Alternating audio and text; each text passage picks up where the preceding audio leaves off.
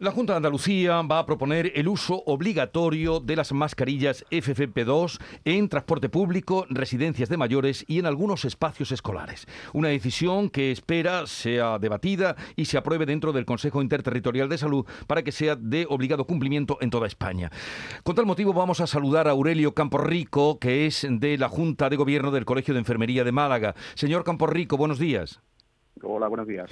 ¿Qué piensa usted de esta propuesta que lleva la Junta al Consejo Interterritorial de Salud de que sea obligatorio el uso de la FPP2 en estos casos? Pues creo que es una medida acertada. Estamos de acuerdo en que es primordial el uso de esa protección, especialmente en los lugares cerrados y concurridos, y especialmente donde conviven personas que son más sensibles a la infección, como pueden ser los centros sociosanitarios. eh, ¿Ustedes la utilizan, los enfermeros y enfermeras utilizan la FFP2? Sí, nosotros en el, ámbito asistencial utilizamos permanentemente la FFP2 porque es de, sentido común. Es más, muchas veces le, sumamos la mascarilla quirúrgica por encima por aquello de proteger también a los demás.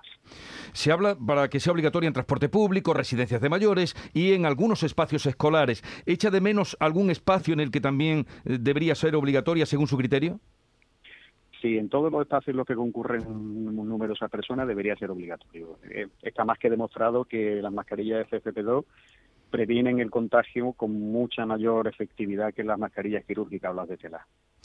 Eh, sí, sí, a mí me gustaría preguntarle qué tal. Buenos días. Eh, tienen un precio, un precio superior ¿no? al de las mascarillas quirúrgicas. Esto entiendo y así lo han pedido también desde algunos sectores que sería conveniente ¿no? rebajar el precio de estas mascarillas eh, precisamente para que pudiera acceder ¿no? más, más población. Sí, qué duda cabe. Si ahora el precio de esta mascarilla puede estar en torno a un euro, un euro y medio por cada unidad, eh, sería muy necesario rebajar el IVA o excluir eh, ese tipo de impuestos para que fuera asequible para toda la población, claro. E, esta mascarilla, bueno, igual que la quirúrgica, es de un solo uso, lo digo porque, bueno, quizás no, no es la que está más extendida, ¿no? Entre la, entre la población y por si alguien nos está escuchando y tiene dudas, tiene un solo uso, unas cuantas horas, ¿no? En las que, en las que se puede usar. Sí, se estima que la duración idónea anda en torno a las ocho horas. Más de esas ocho horas de uso continuado deberíamos de, que, de cambiarla por otra nueva.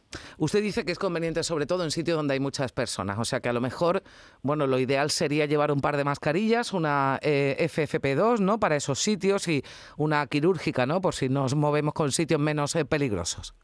Correcto, eso es, de hecho es lo que hacemos nosotros mismos. Es decir, cuando concurrimos con, en espacio cerrado con mucha más gente, utilizamos una FFP2 y después cuando transitamos por espacios abiertos, cuando estamos en la calle, cuando estamos, cuando el intercambio no es en sitio cerrado, utilizamos una de, quirúrgica. Bueno, pues ya veremos qué sale de ese Consejo Interterritorial de Salud, donde lleva la propuesta, la propuesta de Andalucía es que sean obligatorias para esos casos. Aurelio Camporrico, del Colegio de Enfermería de Málaga, gracias por atendernos, un saludo y buenos días. Adiós. Buenos días, muchas gracias.